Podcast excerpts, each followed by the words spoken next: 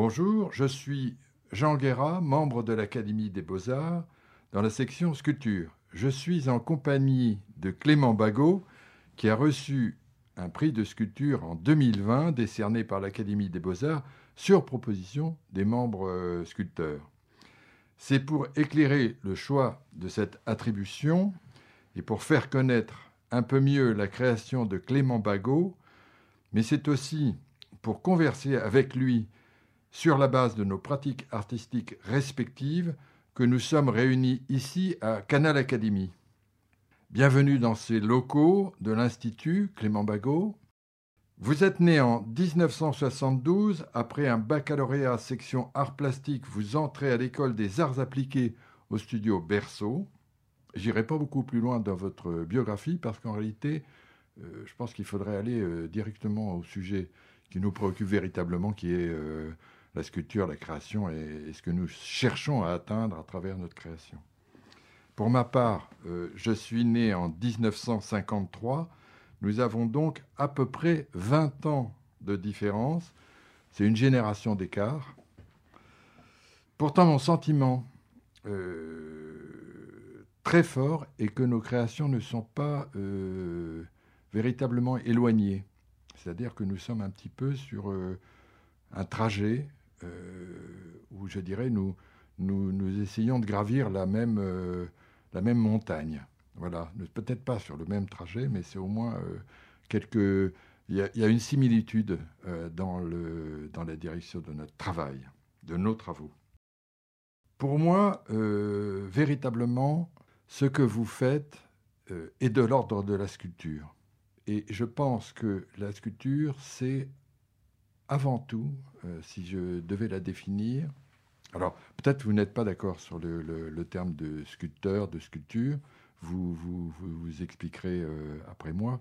Mais pour moi, la sculpture, c'est euh, à bien y réfléchir et en prévoyant la discussion que nous aurons, nous aurions ensemble, j'ai pensé que c'était ce rapport entre intérieur extérieur, ou plutôt entre extérieur intérieur.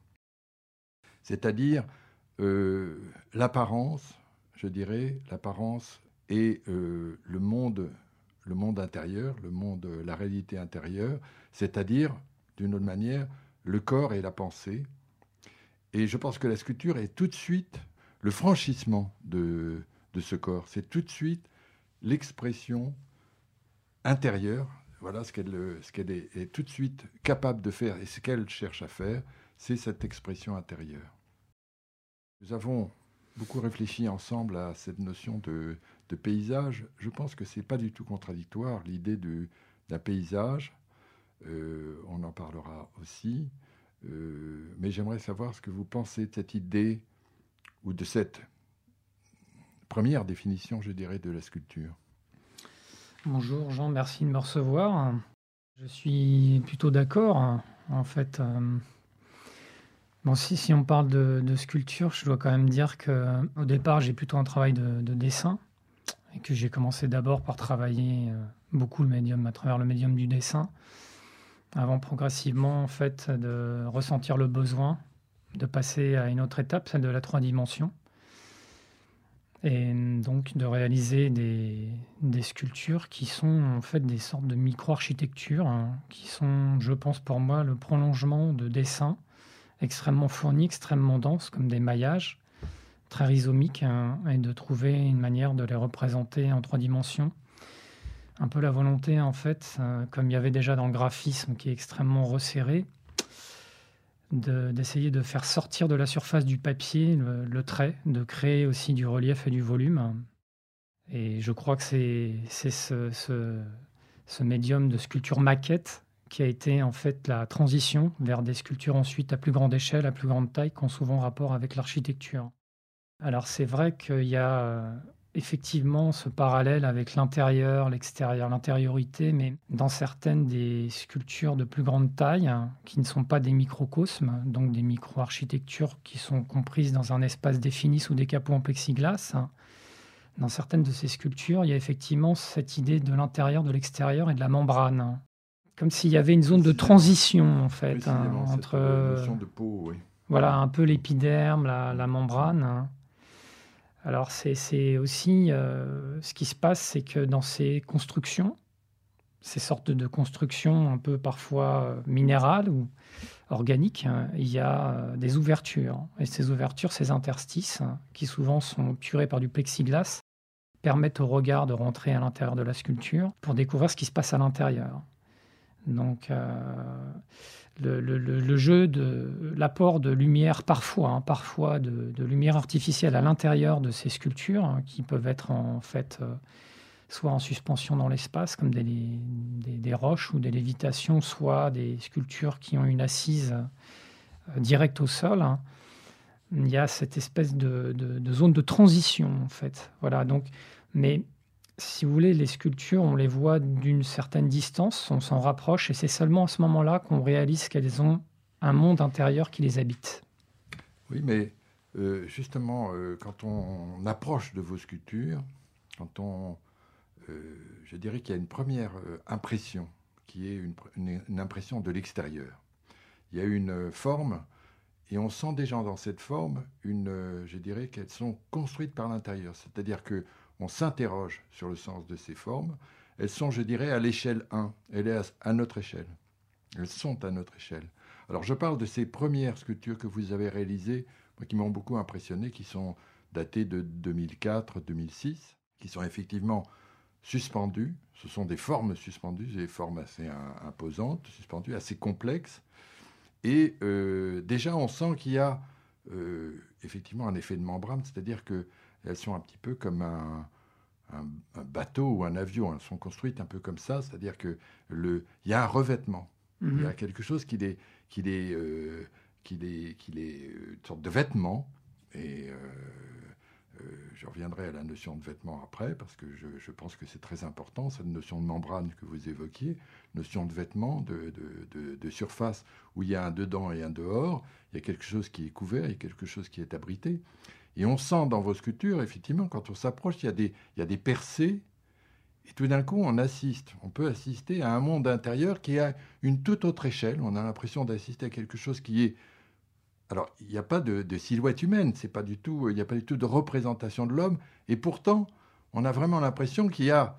Alors, on se, projette à toute petite échelle d'un seul coup, et on devient minuscule, on entre à l'intérieur, on est, on est à l'intérieur de quelque chose, on est dans un monde intérieur, et là, il n'y a pas de limite. Et je pense que c'est ça qui est très important dans le, fait que ces pièces soient suspendues, c'est qu'elles sont d'une certaine manière hors sol, elles sont pour moi euh, le reflet d'une réalité qui est urbaine, d'un monde qui est sans attache, qui se veut sans attache, qui se, qui se euh, génère par lui-même, qui se, on, a l'impression que vos formes pourraient continuer à se développer en quelque sorte. Elles pourraient, elles sont euh, à un état euh, intermédiaire. Intermédiaire. Enfin là, on, assiste à, ces formes. Et puis quand on suit votre démarche, petit à petit, quand on parcourt votre démarche, on s'aperçoit ce que vous appelez vos installations. C'est-à-dire que là, on est plutôt, on, on est à l'intérieur déjà.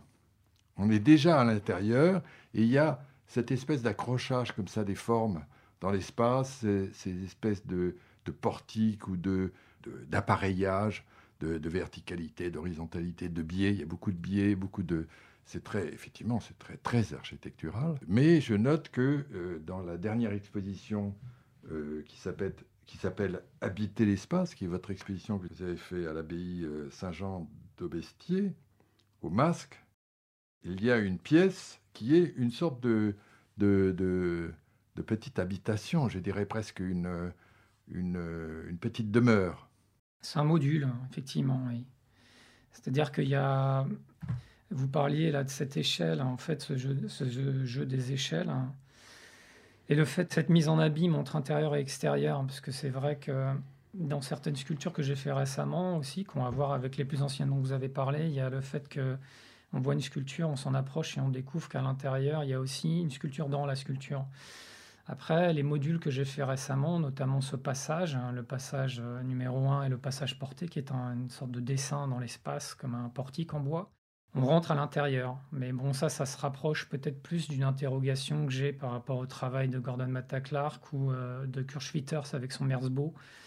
Maintenant, je repense à une, chose là que vous avez dit par rapport à la texture.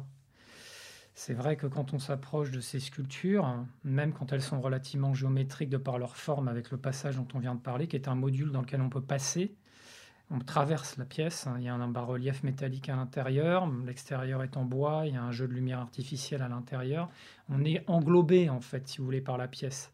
Donc il y a ce jeu d'échelle avec des micro-architectures, des sculptures de plus grande taille. Ensuite, on pénètre à l'intérieur des sculptures et on va vers les installations in situ à l'échelle 1 qui sont quasiment de l'ordre de l'architecture. Mais dans votre travail, ce que j'ai vu aussi sur certaines euh, sculptures, il y a aussi le fait que la façon dont vous travaillez vos sculptures, la texture, on a la sensation qu'il y a la, taille, le geste de la main, mais qu'il y a aussi comme un tissu qui aurait été déposé parfois sur certaines formes et donc ça, ça m'interpelle aussi parce qu'en fait, on a une impression d'une certaine distance et quand on s'en rapproche, on découvre autre chose. On a l'impression parfois d'un voile, alors que de ce voile qui pourrait recouvrir une certaine forme humaine, euh, il y a aussi la possibilité que ce soit un monument ou une architecture qui s'y dissimule. Il y a une sorte de mise en abîme aussi. Et parfois, il y a des prolongations en fait de cette forme dans l'environnement qui les englobe, qui nous amène vers l'ellipse aussi, vers l'idée du paysage. Et je ne sais pas si c'est euh, inconscient de votre part, mais il y a cette sensation de mélange entre l'architecture et le corps, la corporalité et le paysage. Euh, ça s'est passé effectivement euh, comme ça progressivement l'influence euh, de, mes études d'architecture sur mon travail, l'influence de...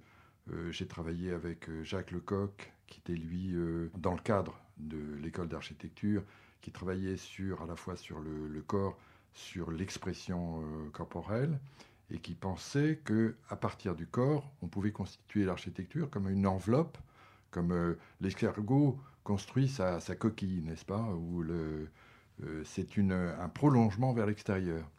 Et euh, il y a, dans la réalité, je trouve, il y a un côté poupée c'est-à-dire que euh, on prend l'homme et puis il y a son vêtement qui, doit, qui est en quelque sorte son, prolongement ou son expression, une de ses premières expressions, une, expression immédiate.